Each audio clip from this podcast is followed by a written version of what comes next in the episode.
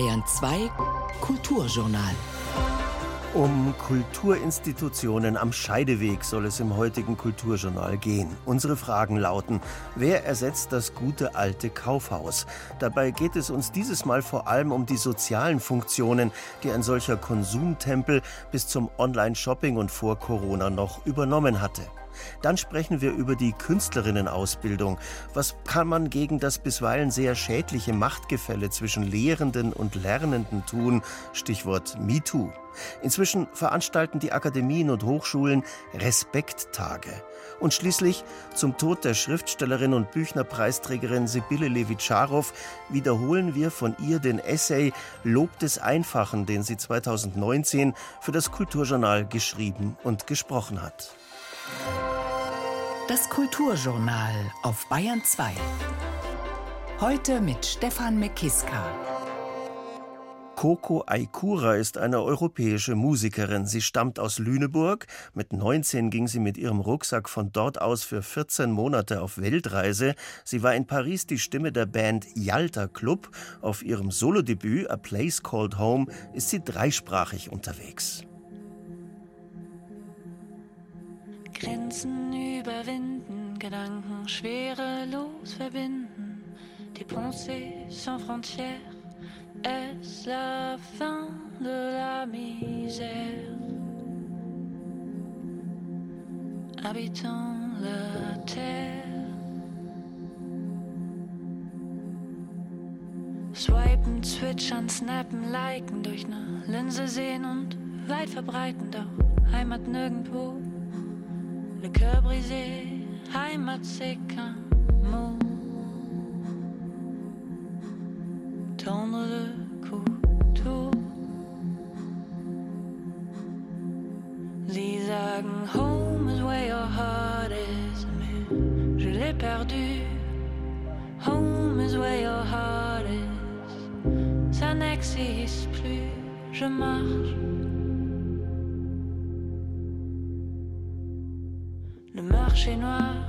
Finsternis, verbindungsarm und gangsterisch. Borders Mainz und Stacheldraht, das Brie brisé, la vie cache, la Heimlich épuisé.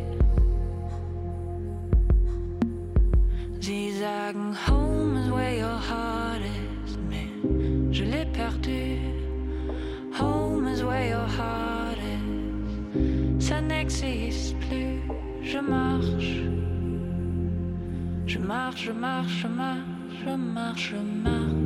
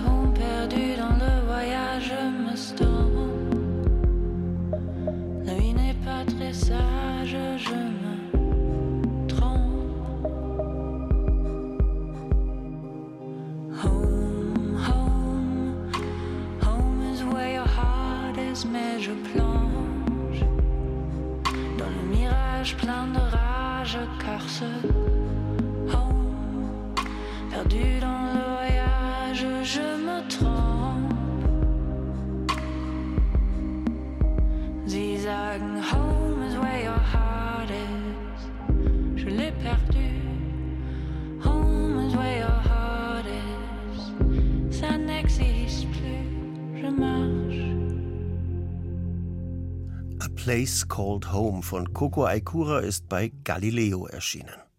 Als nicht mehr ganz so junger Zeitgenosse merkt man inzwischen, dass das eigene Einkaufsverhalten total antiquiert ist. Vor kurzem brauchte ich eine etwas speziellere Glühbirne. Also ging ich auf Einkaufstour in zwei Kaufhäuser in der Innenstadt, ein drittes war bereits für immer geschlossen worden, schließlich in einen Elektrofachmarkt. Fehlanzeige. Die Glühbirnenregale wirkten so, als hätte man vor zwei Jahren zum letzten Mal Nachschub bestellt.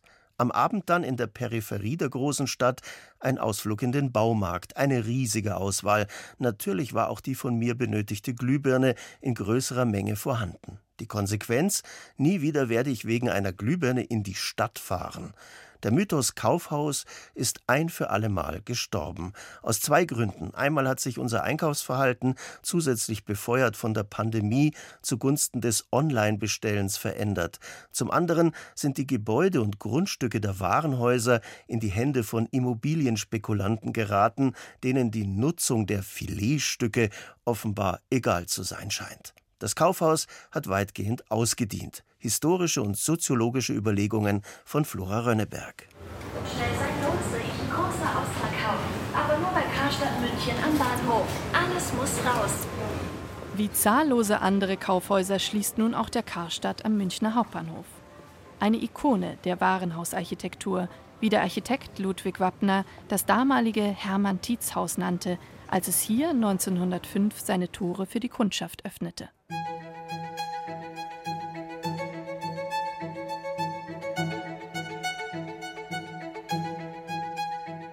Einst war das Warenhaus noch Sehnsuchtsort, Schlaraffenland und Konsumimperium. Über die Macht des ersten Kaufgiganten Le Bon Marché in Paris schrieb bereits 1852 der französische Schriftsteller Émile Zola in seinem Roman Das Paradies der Damen. Das Geschäft erschien fast endlos mit seinen Schaufenstern im Erdgeschoss und seinen Spiegelscheiben im Zwischenstock, hinter denen man geschäftiges Treiben beobachten konnte. Es war ein riesiger Jahrmarkt. Das Geschäft schien vor Überfülle bersten und seinen Überfluss auf die Straße ausschütten zu wollen. Ende des 19. Jahrhunderts entstanden sie überall auf der Welt. Prunkvolle Kathedralen des Konsums, Lafayette in Paris, Harrods in London, Bloomingdales in New York, KDW in Berlin. Die neuen Warenhäuser vereinten unsere Gesellschaft erstmals im schillernden Kaufrausch als Tempel der Innenstädte. Armin Wegner, Zeitgenosse der Geburt jener Kaufhausgiganten, schrieb in seinem Gedicht Das Warenhaus über jenen sakralen Raum der Moderne. Mit seinen Kuppeln, Toren und eisernen Bogen, die Pfeiler zu granitenen Fichten gereiht, mit seinen aufgerissenen Augen, die breit die Straße mit Licht überschütten, dem gewundenen Lauf seiner Treppen funkelnd von Gold und Glanz überflogen, hebt sich das Haus bis weit in den Himmel hinauf. Konsum als Religion? Das Kaufhaus als Kirchenersatz? Die frühen Warenhäuser sind ja fast, die sind so groß wie Kathedralen zu dieser Zeit. Also tatsächlich säkulare Räume, die eigentlich an, an Kirchenbauten erinnert haben, mit riesigen Lichthöfen, mit unglaublichen Inszenierungen ästhetischer Art und Weise, was man sich heute kaum mehr vorstellen kann. Der Literaturwissenschaftler Uwe Lindemann untersucht in seinem Buch Das Warenhaus Schauplatz der Moderne das Phänomen und die Symbolkraft der Warenhäuser für unsere Gesellschaft. Vom glamourösen Aufstieg über den Boykott und die brutale Arisierung durch die Nazis über die Trümmer des Krieges hinweg, durch die Blütezeit des Wirtschaftswunders und schließlich in die Klauen der Immobilienspekulanten. Das Warenhaus ist ein Haus mit Geschichte. Es steht für die Erfolge der Wirtschaftswunderzeit. Es ist das Aushängeschild für den bürgerlichen Aufstieg. Es kennzeichnet den Übergang zum Massenkonsum und wird zum Spiegel unserer Leistungsgesellschaft. Ein Meer aus Waren, bunter Vielfalt, Möglichkeiten und Träumen. Es gibt im Kaufhaus nun feste Preise, es wird nicht mehr gehandelt, es herrscht kein Kaufzwang und Waren können angesehen, verglichen und sogar umgetauscht werden. Kaufhäuser sind die ersten Orte, in denen es neue Technologien und elektrische Beleuchtung gibt. Kaufen wird zum Erlebnis für jedermann. Zum ersten Mal werden hier Menschen und Klassen auf Rolltreppen in Fahrstühlen und vor den Warentischen zusammengeführt. Konsumforscherin Karin Zachmann sieht das Warenhaus als Baustein der formal demokratischen Gesellschaftsform. Insofern kann man die Warenhäuser auch als eine Maschine zur Innovation im Geschlechterverhältnis betrachten, als dass hier Frauen als Verkäuferinnen einen Beruf ergreifen können. Und hier entsteht also mit der Verkäuferin ein neuer Frauenberuf. Im 19. Jahrhundert war die Rollenverteilung im Bürgertum ziemlich klar. Die Männer brachten das Geld nach Hause, die Frauen kauften ein, erklärt der Autor Uwe Lindemann. Damit wurden Kaufhäuser zu Frauenräumen. Das hat auch mit der Geschlechterideologie dieser Zeit zu tun. Frauen wurden als naturhafte Wesen angesehen, die immer auf der Schwelle zum Kontrollverlust standen. Diese Idee oder diese Ideologie, muss man ja fast sagen, wurde rückgekoppelt mit dem Warenhaus. Also im Warenhaus trafen sich sehr viele Frauen und das führte dann zumindest in der Sicht der Männer, zu wilden Kaufexzessen, zu fast raubtierhaften Verhalten bei den Frauen führten. Und die Männer, die haben das wirklich als massiv bedrohlich empfunden und haben sich sozusagen in diesen Massen der Frauen wie, wie, so, wie so verlorene Schiffe auf so Meer gefühlt. Das kann man vielleicht so zugespitzt sagen, dass die Frau zu einer irrationalen Verschwenderin wird, zu einer verführten Unschuld, die durch die Waren verführt wird. Der Konsum rüttelt an den gesellschaftlichen Strukturen. Und das Warenhaus gilt auch als Motor dafür, findet Karin Zachmann. Und man hat zu Beginn der Entwicklung des Kaufhauses das auch durchaus wahrgenommen und hatte Angst davor hat also das als eine Dystopie ausgemalt, dass jetzt die Warenhäuser die Moral der Gesellschaft untergraben, dass die Frauen hier verführt werden und erobert werden und dass Frauen zum Ladendiebstahl angeregt werden in den Kaufhäusern.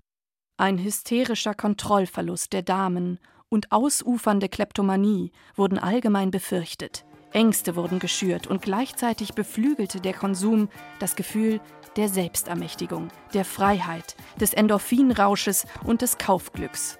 Die Soziologin Simone Egger weiß um die gesellschaftliche Bedeutung des Warenhauses. Wir können einkaufen gehen dort, aber wir können auch herumstreifen. Man kann dort auf Toilette gehen. Das Warenhaus hat eigentlich ganz viele Funktionen, die so zwischen öffentlichem und privatem Raum liegen. Das heißt, es hat Aufenthaltsqualitäten, es hat Konsummöglichkeiten. Man kann dort aber auch einfach sein. Und das Kaufhaus ist natürlich auch ein Ort, wo man gut mit Kindern hingehen kann in der Stadt. Bisher ist die Münchner Innenstadt nicht unbedingt eine Stadt der Frauen und Kinder, sondern ein Ort des Konsums und weniger der Aufenthaltsqualität. In einem gut sortierten Warenhaus konnte man eigentlich alles bekommen, von der Windel bis zur Wunderkerze diese Funktion auch so eines Gemischtwarenladens, das darf man gar nicht unterschätzen. Als urbanen Nahversorger, die wird es in Zukunft nicht mehr geben. Auch da wird einiges wegfallen, wenn das Kaufhaus nicht mehr da ist. Es gibt dort auch Expertinnen und Experten, die da arbeiten, die mich vielleicht einfach auch beraten können, wenn ich etwas suche. Das Warenhaus ist ja auch der Arbeitsplatz für sehr, sehr viele Menschen. Im Karstadt am Münchner Hauptbahnhof stehen die Verkäuferinnen zwischen leeren Kleiderbügeln und sind verzweifelt. Die letzten Käufer kommen im Räumungsverkauf vorbei. In diesem Kaufhaus hat meine Mama früher gearbeitet. Und da sie das jetzt schließen, schauen wir halt noch mal vorbei. Schauen wir noch mal. Ich bräuchte noch einen Anzug und dann suche ich mir jetzt noch einen aus. ich bin seit elf Jahren hier und bin jeden Tag, richtig, jeden Tag komme ich hier und schaue diese Schilder. Besonders diese, alles muss raus. Mir richtig tut sehr weh, mein Herz und konnte ich nicht weiter hier arbeiten. Wir kriegen nur zwei Monate Abfindung. Das ist echt traurig. Traurig, nur noch traurig. Es gibt bald gar nichts mehr bei uns in München. Aber es ist wahrscheinlich so gewollt. Gibt viel den jungen Leuten Schuld, weil sie alle mit Internet einkaufen. Und die alten Leute bleiben auf der Strecke. Der Kaufrausch von heute findet vor allem im Internet statt. Dabei geht nicht nur die Kommunikation verloren, findet die Soziologin Simone Egger diese Art von Einkaufen im Warenhaus, dieses persönliche in die Stadt gehen, hat ja auch einen kommunikativen Aspekt. Ich treffe dadurch auch Menschen, die ich vielleicht ansonsten nicht treffe. Ich komme vielleicht auch mal ins Gespräch mit jemandem, der eben in meiner digitalen Bubble nicht mehr vorkommt, weil mein Algorithmus sagt, ich bin nicht die Zielgruppe dafür. Und dieses Moment, auch dieses Überraschende in der Stadt, dieses Kommunikative fällt natürlich auch weg, wenn ich mich gar nicht mehr herausbewegen muss. Wir kaufen heute eben anders. Unser Warenkorb ist unsichtbar und gezahlt wird nur noch per Klick. Das beobachtet auch die Konsumforscherin Karin Zachmann. Ich denke, dass Amazon in der Tat ein virtuelles Kaufhaus ist und das Warenhaus abgelöst hat. Unser Konsumverhalten hat sich nicht grundlegend verändert, sondern nur verlagert. Ich bezweifle stark, dass das nachhaltiger ist, weil wir dadurch ne, viel die ganze Verpackung, die das braucht, die, die ganzen äh, Dienstleister, die das bewerkstelligen müssen, dass wir dann die Dinge nach Hause geliefert bekommen, das ist ja in keiner Weise nachhaltiger als das Einkaufen im Kaufhaus. Und in Anbetracht unserer gegenwärtigen Probleme bedarf es hier also wirklich eines grundlegenden Systemwechsels. Dieser Umzug ins Virtuelle hat schleichend unser Konsumverhalten und damit auch unsere Gesellschaft verändert. Ich würde denken, dass das die Geschwindigkeit des Konsumierens erhöht hat.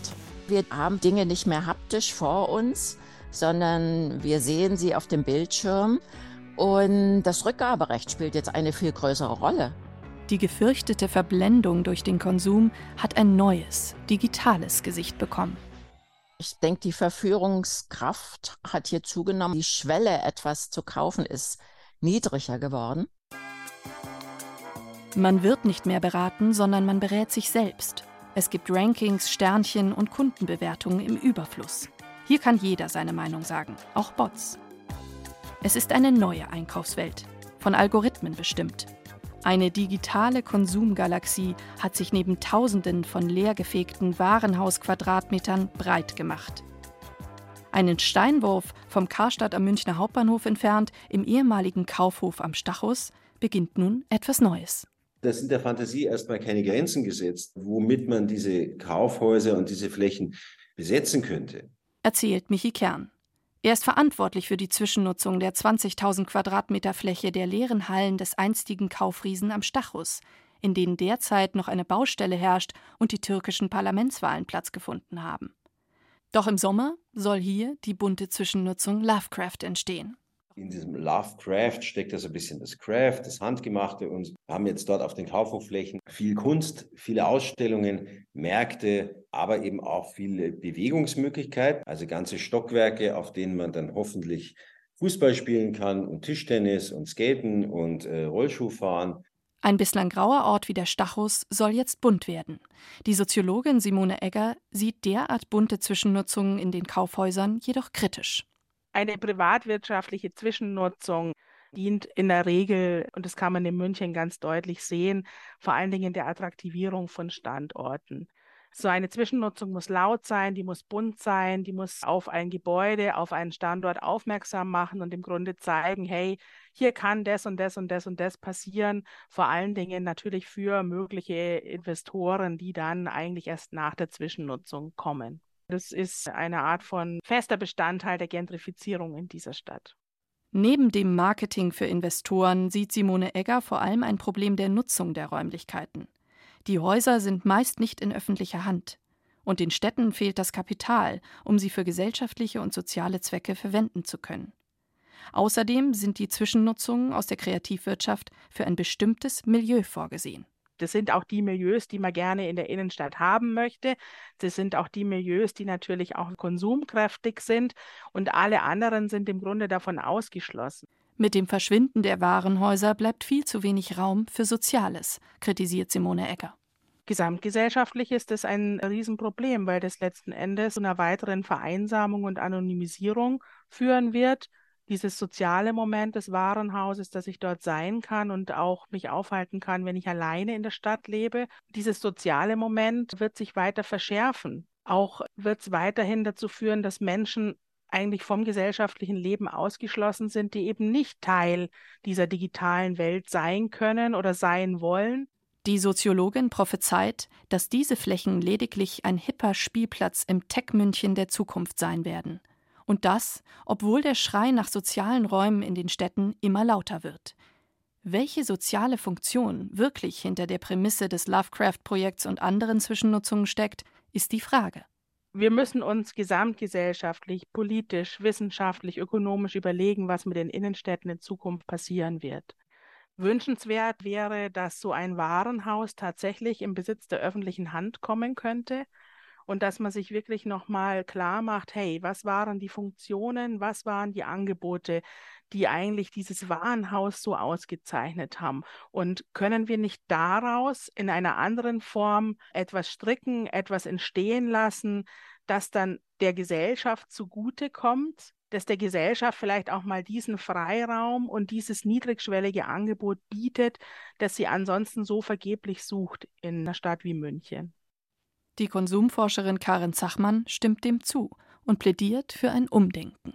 Wir könnten diese Orte neu gestalten als soziale Begegnungsstätten, als Arenen der öffentlichen Auseinandersetzung um die Frage, wie wollen wir leben.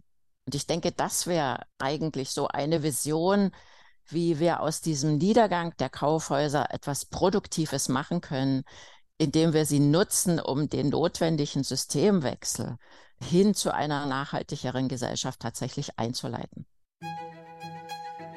Das Sterben der Warenhäuser kann eine Gelegenheit für unsere Gesellschaft sein, Räume zu schaffen, die dringend gebraucht werden, entgegen der Interessen der Immobilienspekulanten. Dies erfordert für uns alle jedoch ein radikales Umdenken. Denn es liegt bei uns, sich zu fragen, wie wir konsumieren und wie wir in Zukunft zusammen leben wollen. Das Kaufhaus vor dem Aus. Ein Beitrag von Flora Rönneberg. Coco Aikura aus Lüneburg singt auf ihrem neuen Album auch Französisch La Petite Boîte Noire, die kleine Blackbox. Je vous raconte une histoire d'une petite boîte noire bien fermée au fond du cœur. Une histoire de nos vies qui nous ne définit pas. En tout cas, on se bat, on espère. On se pose des questions. Est-ce que j'exagère ou pas? Comment puis-je être aussi naïf? Est-ce peut-être ma faute? Car je porte une jupe. La honte, la gêne ou quand ils disent la pute.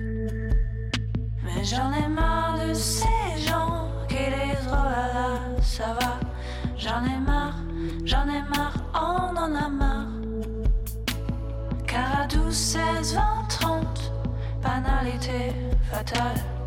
Et non, ce n'est juste pas normal.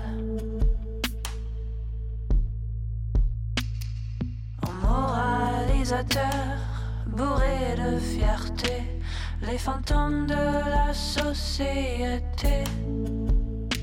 À tous ceux qui font peur, c'est à vous de changer.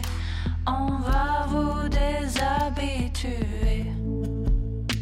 C'est à vous que je parle, prédateur, spectateur. On n'est pas à votre service. Et c'est à nous que je parle qui sommes tous concernés. Arrêtons d'avoir la tête tournée. J'en ai marre de ces gens qui disent oh là là, ça va. J'en ai marre, j'en ai marre, on en a marre. Car j'en ai marre de ces gens qui disent ça n'arrivera pas. J'en ai marre, j'en ai marre, on en a marre. Car à 12, 16, 20, 30, banalité fatale. Et non, ce n'est juste pas normal. Da gab es einen Rektor der Musikhochschule München, der 2018 wegen sexueller Nötigung in mehreren Fällen zu zwei Jahren und neun Monaten Freiheitsstrafe verurteilt worden ist. Jeder kennt außerdem die üblen Geschichten von der sogenannten Besetzungscouch, die es im Filmgeschäft, aber auch am Theater geben soll. Und wenn sich an der Kunstakademie der alte berühmte Malprofessor ausgerechnet die hübscheste Studentin zur Meisterschülerin erwählt, dann gibt es auch Geraune beim Kollegium und bei den anderen Studierenden.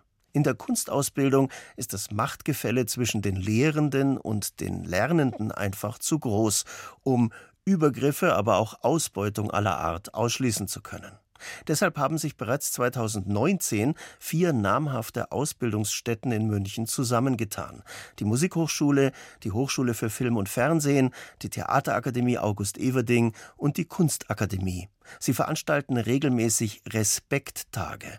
Am vergangenen Donnerstag fand wieder einer in der Akademie der Bildenden Künste statt. Er stand unter dem Motto Sharing, Unlearning, also Teilen, Verlernen. Karin Pontoppidan von der Kunstakademie erklärt. Sharing on Learning, also das Thema, das betrifft die Produktionsbedingungen von Kunst.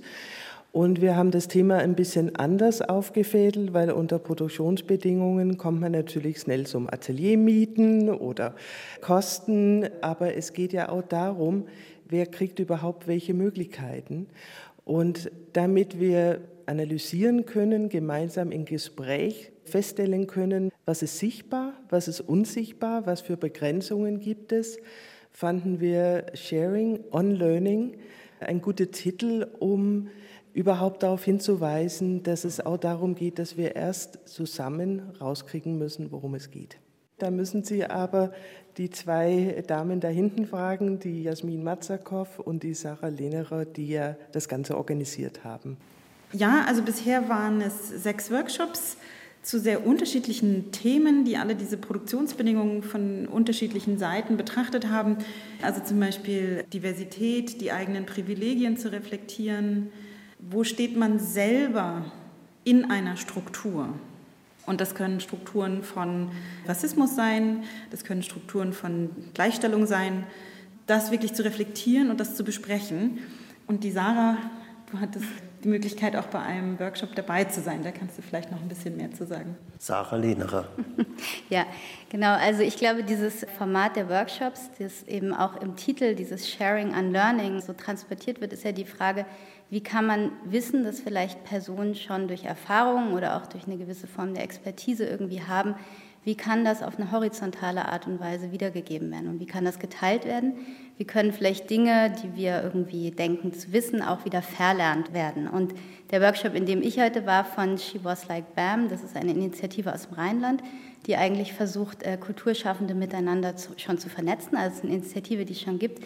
Die hat sich heute auf das Thema der Produktionsbedingungen während der Pandemie und nach der Pandemie bezogen. Und da ging es eigentlich so ein bisschen um die Frage, müssen diese Erfahrungen aufgearbeitet werden? Was hat sich in den Arbeitsbedingungen verändert? Und wie, ja, wie können wir vielleicht auch als Institutionen versuchen, diese Prozesse besser zu begleiten, anders zu begleiten? Was muss nachgearbeitet werden? Was kann nachgearbeitet werden? Bettina Reitz von der Hochschule für Film und Fernsehen hier in München. Ihr Bereich Film und Fernsehen ist ja ganz häufig im Gespräch, zuletzt jetzt mit dem Fall Till Schweiger, der also irgendwie nicht ganz nüchtern an seinem Set irgendwie nicht ganz nett gewesen sein soll. Ist das für Sie auch ein dringendes Bedürfnis, dass man so etwas wie hier diese Respekttage fördert und mitmacht? Ja, unbedingt. Also ich war ja längere Zeit ganz alleine an der Spitze der bayerischen Kunsthochschulen, weiblich, sage ich mal und freue mich natürlich jetzt erstmal sehr über diese intensive und wunderbare Verstärkung, die hier eingetreten ist. Das nur auch gleich vielleicht mal vorab. Aber das heißt, dass wir damals auch in engem Austausch mit der Musikhochschule, also der Hochschule für Musik und Theater, den ersten Respekttag aufgesetzt haben. Und unter anderem war das auch mit initiiert, weil die Filmhochschulen in Deutschland, die HFF hat das seit 2016 begonnen, ein sogenanntes Gender Paper vorbereitet hat. Da ging es noch mit dem Schwerpunkt Gleichstellung und danach eben auch erweitert mit vielen Selbstverpflichtungen. Wir haben festgestellt, dass wir eigentlich mit diesen Themen mittlerweile gut aufgestellt sind. Wir sind noch längst nicht am Ziel, aber wir sind gut aufgestellt, haben hier viel erreicht. Und der Bereich der Diskriminierung, der Bereich auch des Machtmissbrauchs ist, glaube ich, aktuell Durchfälle, aber auch, indem man sich die gesamten Strukturen bei Filmproduktionen, bei Kunstproduktionen überall anschaut. Und der Film ist halt deshalb äh, in einer besonderen Weise im Fokus, weil jeweils Filmproduktionen sehr teuer sind, weil sehr viel Geld im Spiel ist, sofort auch die Machtstrukturen entsprechend aufgestellt werden. Und der Fall Till Schweiger wurde ja jetzt auch in einem Kontext der sogenannten Goldesel diskutiert. Wer hat welche Macht zu vergeben und ist deshalb eigentlich unantastbar? Das ist ein ganz großes Thema in der Filmproduktion und das müssen wir auch angehen, denn es spiegelt sich dann auch wieder zurück bis hin zu unseren Ausbildungen. Denn wir haben selbstkritisch für die die HFF gesprochen, ja auch Strukturen, die schon über 50 Jahre alt sind. Frau Reitz, jetzt sagen Sie gerade Produktionsbedingungen. Da habe ich ja auch gehört, dass sich vieles verändert gerade, dass da tatsächlich Leute auch am Set stehen und darauf aufpassen, dass bei Sexszenen nicht über irgendwelche Grenzen gegangen wird etc. Dass von vornherein auch im ähm, Castingprozess, wenn man also Schauspieler auswählt, da ein bisschen vorsichtiger vorgegangen wird als, glaube ich, früher. Diese ähm, ganzen Prozesse holen wir natürlich auch schon in die Hochschulen und arbeiten auch mit Coachings und äh, vielen Angeboten, die es da mittlerweile gibt. Gleichwohl sind das jetzt ähm, innovative Möglichkeiten, sich hier ganz anders zu sensibilisieren. Und so viele Lehrerinnen und Lehrer, Lehrkräfte gibt es da jetzt noch gar nicht, die wiederum eine Expertise mitbringen. Das ist tatsächlich auch sehr intensiv in einem Wandel. Aber ich glaube, das ist sehr, sehr richtig, dass man zum Beispiel ein Drehbuch sehr genau durchliest und eine intimere Szene miteinander bespricht und auch bei einem einem Film heißt selbstverständlich ein Nein, Nein. Und das kann vorher festgelegt werden, dann kommt man auch nicht zu Überraschungen, die man auf einmal nicht mehr kontrollieren kann. Barbara Gronau von der Theaterakademie. Theater ist ja auch so ein Ding. Ne? Da gab es einen Regisseur, ich glaube in Köln, der einen afrodeutschen Statisten auf etwas unbotmäßige Art und Weise beschimpft hat. Es gibt auch, ähnlich wie beim Film, das Gerücht der Besetzungscouch. Wie stellt sich die Theaterakademie zu solchen Themen? Ganz genauso wie die anderen Kunsthochschulen. Also vielleicht kann ich noch mal mit dem Stichwort der Veranstaltung anfangen, nämlich dem Unlearning. Das ist ja eigenartig, dass wir hier als Vertreterinnen der Bildungsinstitutionen in München da sitzen und eine Veranstaltung machen zum Thema Verlernen. Augenscheinlich ist es nötig, nicht nur Bildung positiv zu vermitteln, sondern sich auch als Institutionen zu fragen, stimmen denn die Parameter unserer Vermittlung überhaupt noch? Stimmen die Inhalte noch, die wir vermitteln? and An wen vermitteln wir und an wen können wir nicht vermitteln, weil vielleicht bestimmte Personen gar nicht Teil unserer Institution werden? Und das ist ein Prozess, den machen, glaube ich, die Künste in der Bundesrepublik gerade durch und die kunstbildenden Institutionen ganz genauso. Für das Theater kann ich oder die Theaterausbildung vielleicht kann ich zunächst mal sagen, dass das, was Frau Reitz angeführt hat, sich im Theater und in unserer Theaterakademie insbesondere auf eine sehr rege, diskussionswürdige Weise niederschlägt. Das ist einmal die Frage, welchen Kanon der Theaterstücke wollen wir eigentlich heute noch auf die Bühne bringen? Sind die Frauenbilder oder überhaupt die Geschlechterbilder, sagen wir mal ganz allgemein, die Männer und die Frauenbilder oder die Geschlechterbilder überhaupt noch angemessen, um Gesellschaft heute abzubilden? Was machen junge Schauspielstudierende mit solchen Rollenvorbildern, mit solchen Texten? Wie gehen wir damit um in der Regie? Das ist beispielsweise eine Frage. Auch in der Oper, in der der Kanon ja sehr, sehr stark binäre und zum Teil sehr veraltete hierarchische Rollenporträts sozusagen anbietet. Der zweite Teil ist das, was Frau Reitz genannt hat. Also Intimacy Coordination sind sozusagen Workshops, in denen es darum geht, gemeinsam zu überlegen, welche körperlichen Grenzen habe ich eigentlich, gerade bei Studierenden, die noch nicht lange in dem Berufsfeld unterwegs sind, ist es häufig so, dass die diese Grenzen noch gar nicht für sich selbst reflektiert haben und in Probensituationen hineinkommen, in denen sie sich ausziehen sollen, in denen sie gleichgeschlechtliche Partnerinnen küssen oder irgendwelche intimen Szenen mit denen spielen sollen. Und da ist total wichtig, gemeinsam darüber zu arbeiten und auch in der Regie mitzudenken, dass da Grenzüberschreitungen vorprogrammiert sein können, wenn man das nicht diskutiert. Deswegen machen wir solche Workshops mit Expertinnen für den Bereich Schauspiel, Musik, Theater und Regie und versuchen das wirklich als eine sozusagen Fortbildungsstruktur auch zu implementieren bei uns. Die dritte Frage ist die, die auch in dem Sharing sozusagen drin steckt, nämlich die Frage der Teilhabe. Wer schafft es in unsere doch so weißen Institutionen in Deutschland, um künstlerische Berufe zu erlernen oder als Künstlerin und Künstler ein oft langjähriges Studium zu durchlaufen? Wie können wir Schwellen abbauen? Wie können wir andere Zielgruppen entwickeln? Das sind Fragen, mit denen wir uns eigentlich praktisch jede Woche beschäftigen, kann ich sagen. Und ich hoffe, dass wir da auch erste Erfolge durch die gemeinsamen Diskussionen und das Nachdenken finden. Karen Pontoppidan, die Gastgeberin heute. Im Bereich der bildenden Kunst gibt es ja auch so ein Klischee. Da ist der große alte Malerstar, der ist Professor und der nimmt sich ausgerechnet, weil er meint, sie wäre die talentierteste, die hübscheste Studentin als Meisterschülerin. Also sagen wir so, das ist nicht mehr die Situation der Akademie. Ich habe aber selber hier studiert und ich kenne auch diese Situationen von früher. Gott sei Dank hat es sich verändert. Ich glaube, wir haben jetzt unter die Professorinnen ein sehr aktuell denkende Menschen, die Kunst schaffen, die mit Studierenden anders umgehen, die auch ihr Privilegien als Professorinnen mitreflektieren in den Umgang mit den Studierenden. Und da freue ich mich sehr drüber. Jetzt bin ich seit einem Jahr im Amt und ich war auch vier Jahre Vizepräsidentin. Da ist mir jetzt kein Fall bekannt. Ja, und das wäre sicherlich auch bei uns gelandet, wenn es so wäre. Natürlich liegt es auch an die Strukturveränderungen in der Akademie. Wir haben sehr gut arbeitende, aktive Frauenbeauftragte, die sich auch darum kümmert, uns zu schulen und zu helfen.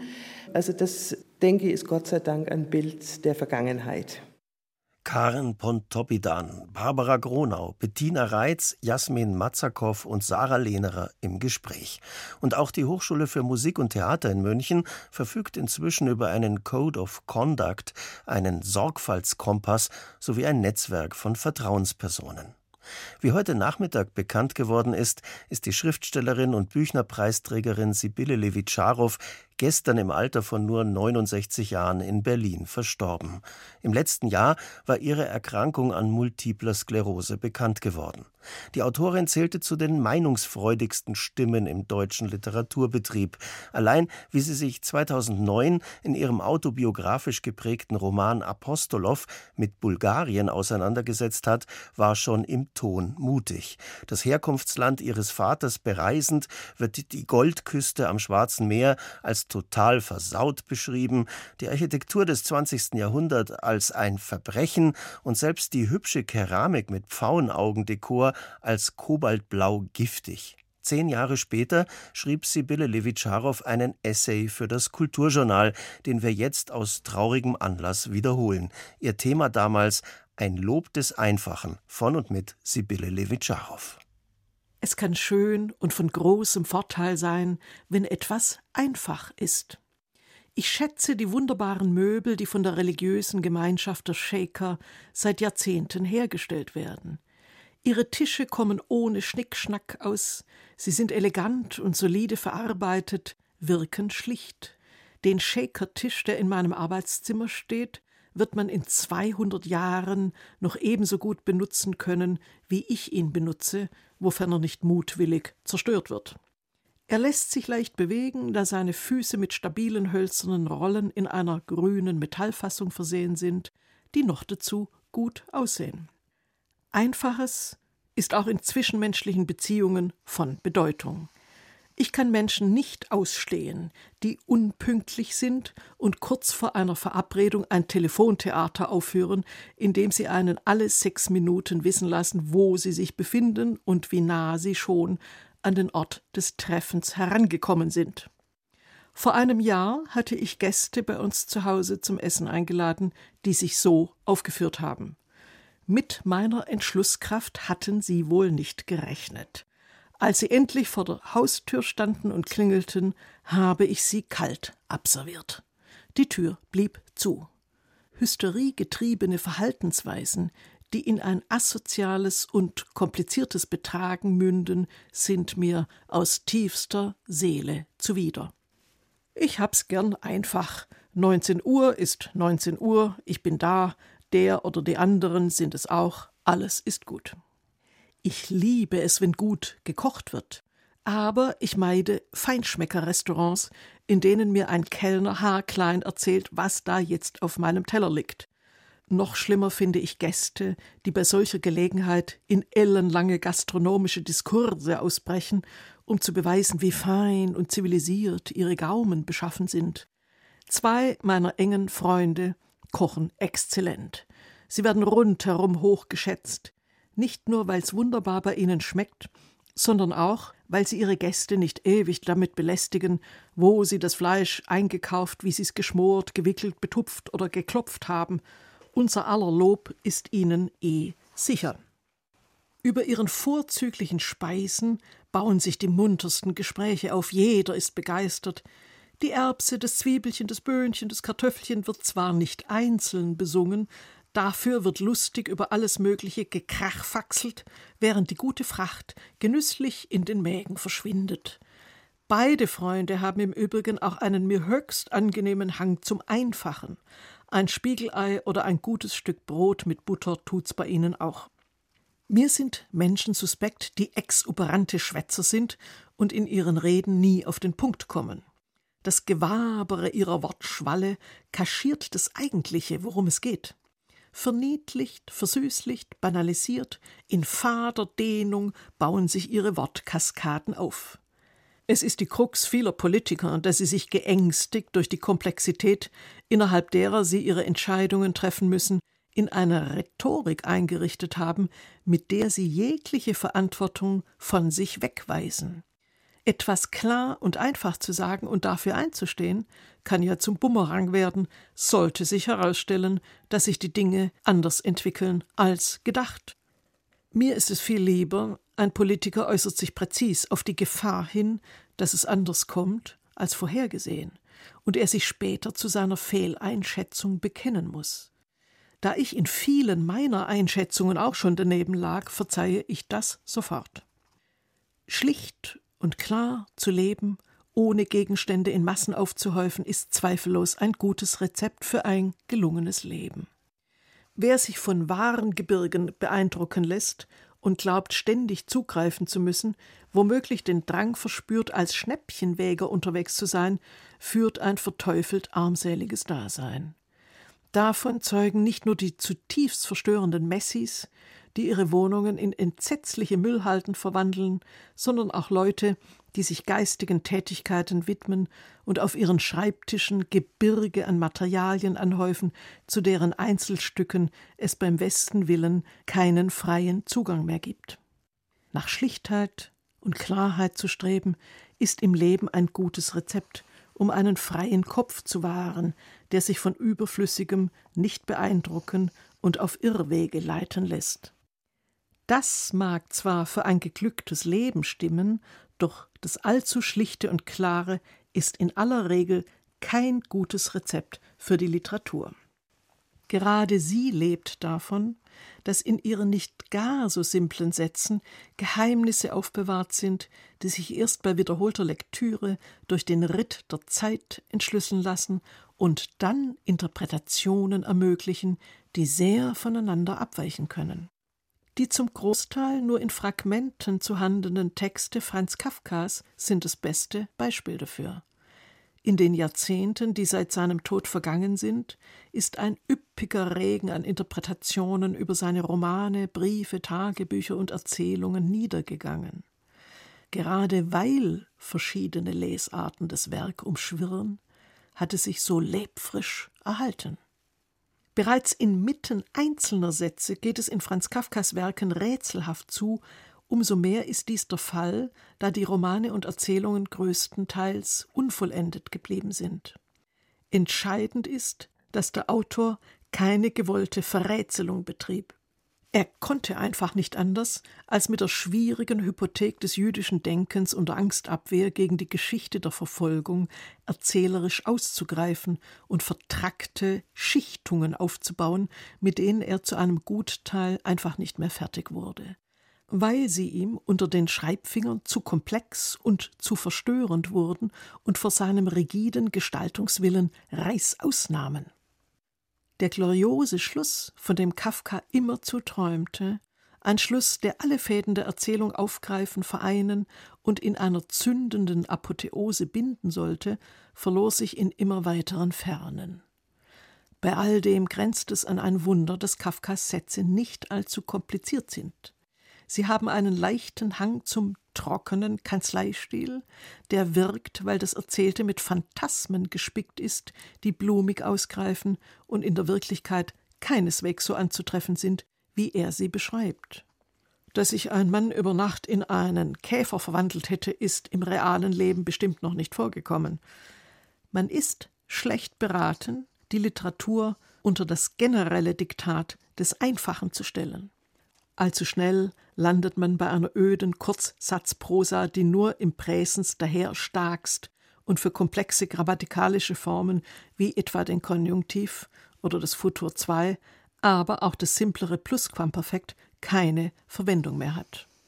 Das, mit Verlaub, ist schrecklich, weil es mit einer Vereinfachung des menschlichen Denkens einhergeht, dessen grandioses Vermögen gerade darin besteht, dass es in seinen Erzählstrategien differenzierte und fein justierte Zeitformen in der Sprache entwickelt hat, um nicht nur die Gegenwart, sondern auch Vergangenheit und Zukunft, das Wahrscheinliche und Unwahrscheinliche elegant in Betracht zu ziehen.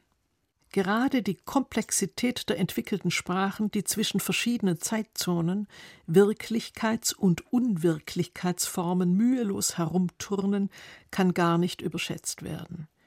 Diese Formen sind zu einem Gutteil verantwortlich für das Ingenium des Menschen, sich mit dem Zuhandenen nicht zufrieden zu geben und Strategien zu entwickeln, um sich vor der Endgültigkeit des Todes zu schützen. Ob das nun ein Fluch oder ein Segen ist, mag jeder für sich selbst entscheiden. Für mich ist es ein mit leisem Fluch behafteter großer Segen. Einfach oder komplex, haarscharf kann man sich auch in Bezug auf die Literatur nicht auf eine einzige Seite schlagen, erst recht nicht im Hinblick auf die Dichtung. Ausnahmen bestätigen hie wie da die Regel. Ein Beispiel. Die berühmtesten Lieder von Paul Gerhardt sind gerade deshalb so einprägsam, weil sie einfach gehalten sind. Auch Der Mond ist aufgegangen von Matthias Claudius gehört in diese Kategorie. Die vertonten Texte berühren das Herz in ihrer Schlichtheit, sie sind dezent, trauerumflort, sind leicht zu merken und darin wirksamer als Gedichte, die wort- und tumultreich im Licht der Schönheit oder des Hässlichen spektakeln. Das hinreißendste Gedicht in deutscher Sprache, das ich kenne, stammt von Clemens Brentano. In ihm ist ein einfach gehaltenes Schweben der Zeilen mit der Plötzlichkeit des Schocks und der Komplexität seiner Folgen so scharf gekoppelt, dass man unweigerlich erschrickt. Was harmlos beginnt in der Zeile, wenn der lahme Weber träumt, er webe, setzt sich in aller Schlichtheit fort mit träumt die kranke Lerche auch sie schwebe und läuft wiegenartig weiter, wenn es heißt, träumt die stumme Nachtigall sie singe, dass das Herz des Widerhalls zerspringe. Ganz so schlicht ist das zerspringende Herz des Widerhalls nun nicht, doch dann hebt das sanftmütige Wiegenlied mit einfachen Worten von neuem an. Träumt das blinde Huhn, es zählt die Kerne und etwas komplexer daraufhin mit einer Verschränkung in der folgenden Zeile und der drei je zählte kaum die Sterne. Für heutige Leser mögen die Folgezeilen vielleicht etwas schwierig sein, zu Brentanos Zeiten waren sie verständlich. Träumt das starre Erz, gar linde tau es, und das Eisenherz, ein Kind vertrau es. Träumt die taube Nüchternheit, sie lausche, wie der Traube Schüchternheit berausche. Dann kippt das Gedicht ins Gefährliche und wird zugleich komplex, weil es das Wagelawaya verlässt. Eine böse Drohung bricht sich Bahn und unterbricht den Trott.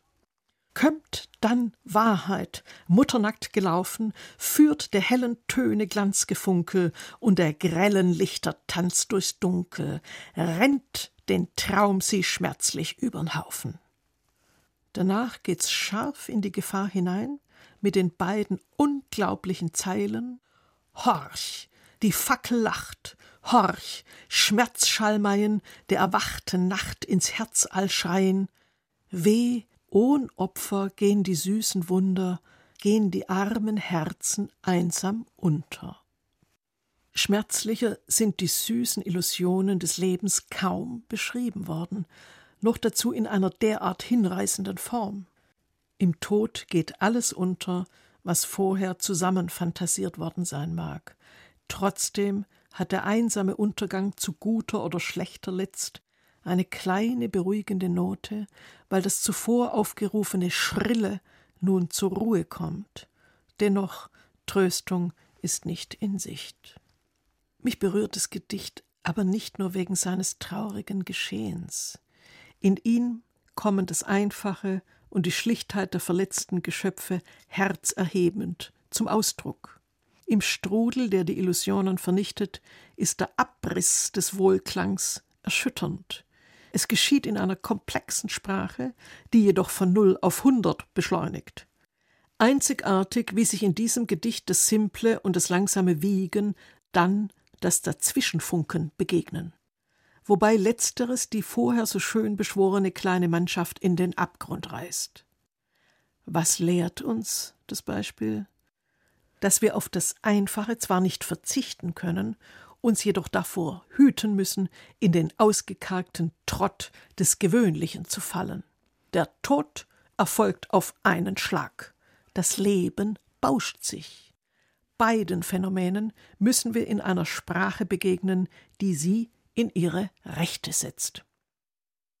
Aus Anlass des Todes der Schriftstellerin Sibylle Levitscharow wiederholten wir ihren Essay Lob des Einfachen von 2019. Einen Nachruf auf die Autorin hören Sie auf Bayern 2 morgen früh um 8.30 Uhr in der Kulturwelt. Stefan Mekiska bedankt sich herzlich auch im Namen des Kulturjournal-Teams fürs Zuhören. Und wohin nimmt uns die Musikerin Coco Aikura jetzt noch mit?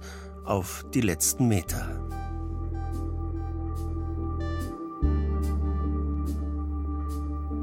Das Leben ist zu leben, hast du mir noch gesagt. Sei mutig, laut und feite, sei nicht immer stark. Augen auf und durch, hast du mir noch geraten. Sei wachsam, spiel und trau dich, sei, was ich nicht war. Die anderen sind gegangen die letzte an der Bar. Heimlich, still und leise, erzähl, wie es einst war. Ein Schwank aus deinem Leben, ein letzter Abschiedsgruß. Was gäbe ich für ein Leben, in dem du nicht gehen musst? Es sind die letzten Meter, paar Schritte noch zu gehen das Meer bebt still und leise, bleib bitte stehen.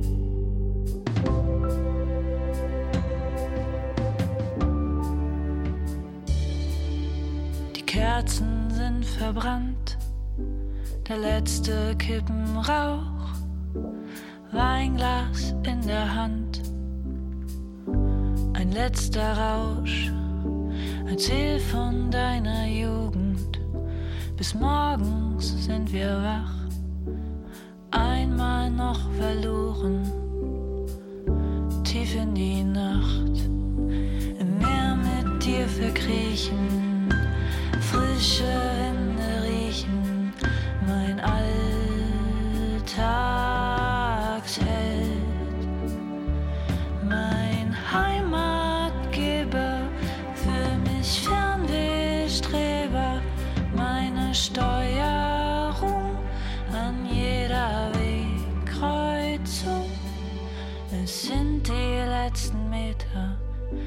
Schritte noch zu gehen.